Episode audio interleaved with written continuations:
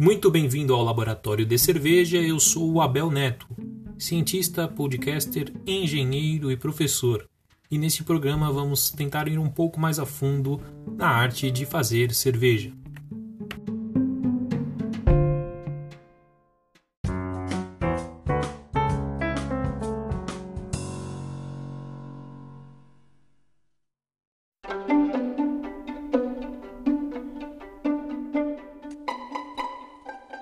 Hoje falaremos sobre os compostos químicos que dão sabor à cerveja. Etanol. O dióxido de carbono e o etanol da cerveja são formados durante a fermentação dos açúcares no mosto. As concentrações típicas de CO2 da cerveja ficam entre 5 e 10 gramas por litro. Já o teor do etanol de uma cerveja pode variar conforme o estilo e fica geralmente entre 3 e 8%. O sabor característico de etanol é bem conhecido de qualquer apreciador de uma bebida alcoólica. Glicose, maltose, maltotriose, frutose e sacarose. Esses carboidratos estão presentes na cerveja, porém em concentrações distintas. Em menor concentração estão a frutose e a sacarose. Essas substâncias irão contribuir principalmente para a doçura da cerveja. Ácidos orgânicos. Os ácidos orgânicos são, em grande parte, responsáveis pelo pH da cerveja, que geralmente se encontram entre 3,9 e 4,4. Esses ácidos provêm da levedura. Sua concentração final da cerveja depende das condições de fermentação. Em geral, quanto maior o pH, menor a sensação de adstringência. Faz parte da composição da cerveja diferentes tipos de ácidos orgânicos. A concentração na cerveja varia de 0,1 a 200 mg por litro, dependendo do ácido. Dentre os ácidos orgânicos que podem ser encontrados na cerveja, podemos citar o ácido acético, o ácido propanóico, o ácido butanóico, os ácidos metilpropanoico e metilbutanoico, o ácido pentanóico, o ácido lático e o ácido pirúvico. Íons. Os íons inorgânicos são também importantes para o sabor da cerveja. Eles vêm principalmente da água salgada na fabricação da cerveja. Os principais íons presentes na água são o de cálcio, sódio, magnésio, potássio, sulfato, cloreto, carbonato, nitrato, ferro, cobre e zinco. Os cátions de magnésio podem afetar a conversão dos ácidos, dos ácidos amargos do lúpulo durante a evolução do mosto.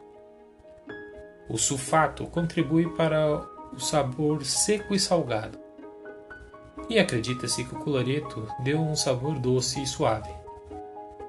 Quando presentes em excesso, os íons de ferro podem levar um sabor metálico à cerveja. A concentração dos íons na cerveja pode variar de 0,1 a 450 mg por litro, dependente, dependendo do íon. Isoalfácidos. Os isoalfácidos são grandes responsáveis pelo amargor da cerveja. Esses são provenientes do lúpulo. A concentração típica dos isoalfácidos na cerveja está na faixa de 5 a 50 mg por litro e varia de acordo com o estilo da cerveja. A amargura sensorial diminui conforme a diminuição da concentração dos isoalfácidos, mas a intensidade percebida também pode ser suprimida pelos outros sabores que se desenvolvem simultaneamente. Ésteres. Os ésteres voláteis são bem importantes para o sabor da cerveja. em particular o acetato de etila e o acetato 2,3-metilbutil, pois são eles que dão um caráter frutado à cerveja. Os ésteres são produzidos por leveduras e suas concentrações normais na cerveja são de 20 a 40 mg por litro. Para o acetato de etila e 2 a 5 mg por litro para o acetato de metilbutil. Álcoois. Além do etanol, a cerveja também contém uma variedade de outros álcoois, mas com uma concentração muito menor. São eles o 2-metilpropanol e o 2-metilbutanol, e o 3-metilbutanol e o 2-feniletanol. Esses são os precursores diretos dos ésteres encontrados na cerveja. Aldeído. Os aldeídos são geralmente produzidos por oxidação dos álcoois correspondentes ou então são derivados de ácidos graxos e lipídios presentes no malte. O aldeído mais dominante presente na cerveja é o acetaldeído. Ele é normalmente encontrado em concentrações de 2 e 10 mg por litro. Acima do seu limiar de sabor, o acetaldeído pode dar à cerveja um sabor típico de maçã verde. 4 vinil guaiacol. Algumas cervejas contêm concentrações relativamente altas de 4 vinil guaiacol. Este composto é formado pela descarboxilação térmica ou enzimática do ácido ferúlico. Este composto dá à cerveja um sabor fenólico ou semelhante ao cravo da Índia, típico da cerveja feita a partir de trigo ou malte de trigo com cepas de leveduras de alta fermentação. Dicetonas vicinais. Durante a fermentação, são formadas quantidades consideráveis das dicetonas vicinais, 2,3-butanodiona, conhecido como diacetil, e 2,3-pentanodinona na cerveja, o diacetil dá um aroma amanteigado. O diacetil é detectável em quase todas as cervejas.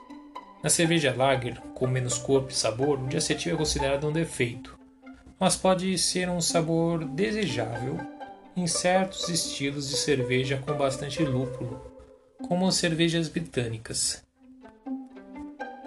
Sexta-feira que vem, meio-dia, vou falar sobre os compostos químicos que geram os off-flavors.